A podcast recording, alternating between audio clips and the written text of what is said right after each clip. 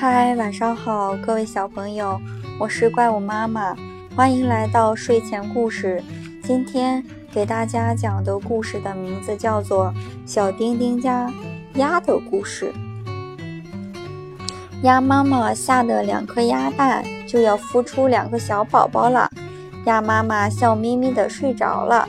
小丁丁是一个非常调皮的小朋友，他在鸭妈妈睡着的时候。把一个鸭蛋拿出去玩，刚出门口，小鸭子就孵出来了。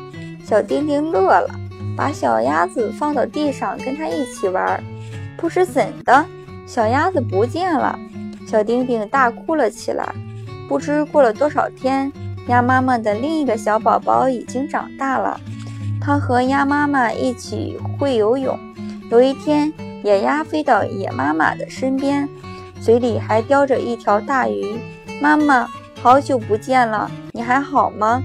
鸭妈妈这才知道，一家人抱在一起大哭。原来丢失的小鸭子在外面遇到了许多事情，在朋友的帮助下，它学会了许多本领，还结交了好多好朋友。丢失的小鸭子虽然一出蛋壳就没有见到多多鸭妈妈。但是他还记得小丁丁的家，知道眼前和自己长得一样的就是兄弟，他的妈妈就是自己的妈妈。从此之后，他们一起幸福的生活在了一起。今天的故事就讲到这里了，小朋友们，明天见哦。